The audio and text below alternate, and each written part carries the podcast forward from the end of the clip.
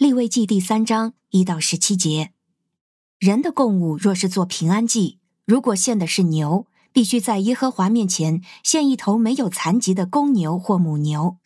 他要按手在他的供物的头上，在会幕门口宰杀他。亚伦子孙做祭司的要把血泼在祭坛的四周。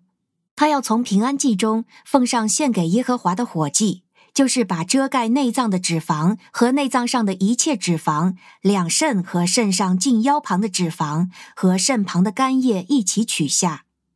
亚伦的子孙要把这些放在祭坛炭火上的木柴上面，在燔祭上焚烧，做献给耶和华馨香的火祭。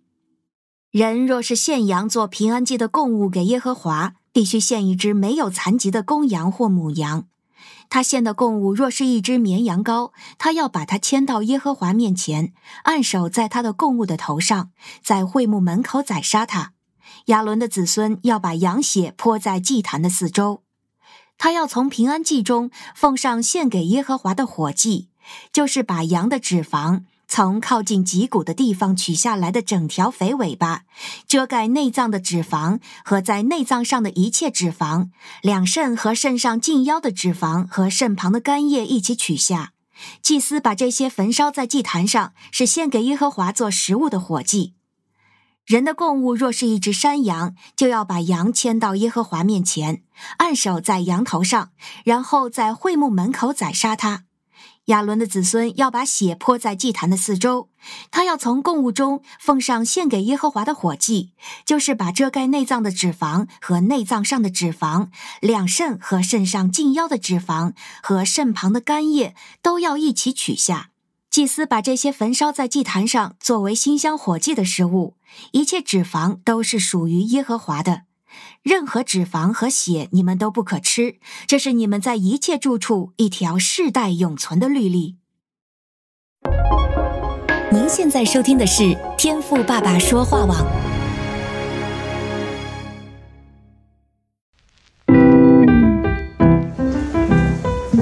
美好的一天。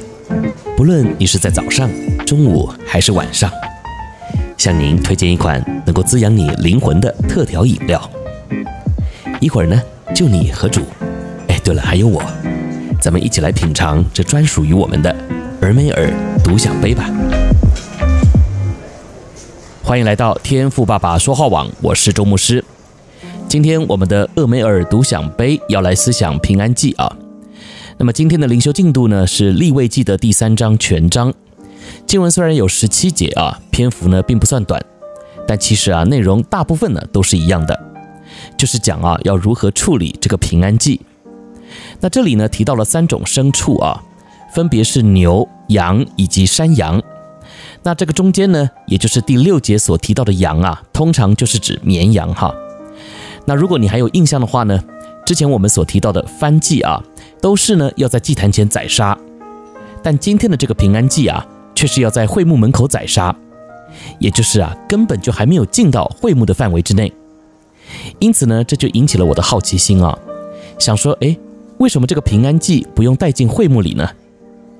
其实啊，如果你仔细看一下经文哈，你会发现，除去了神所指定的部分之外啊，还有一大部分呢会剩下。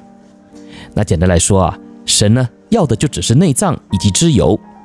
顶多呢，在绵羊的部分啊，还提到了带有肥厚脂肪的尾巴，那其实呢，也就算在所谓的脂油里了啊。所以啊，剩下的部分呢，就是能够吃的肉。那这些剩下的部分该怎么处理呢？在之后的经文当中啊，就有提到，是可以供祭司以及献祭的人吃的。所以呢，你也可以想象哈，相对于燔祭啊，在献平安祭的时候啊，就比较没有那么严肃的气氛，因为在献完祭之后啊。就是大家一起分享食物的时刻。那今天呢，我们也可以来想一想哈，每一次啊来教会，来到主面前的敬拜，我们不也都是想要得到平安吗？那基督徒我们彼此问安呢，不都也是用平安来打招呼吗？但是你每次来都有平安吗？今天呢，我们就从这个平安祭的规定当中可以看出有两个领受平安的关键态度。第一呢，就是牲畜啊，得要在会幕门口宰杀。意思就是呢，我们得要在进去敬拜之前就把老我呢给处理掉。那既然呢，我们是因着老我犯罪而没有平安，那么在敬拜之前呢、把老我处理掉的行动啊，就是我们经历平安的第一个关键。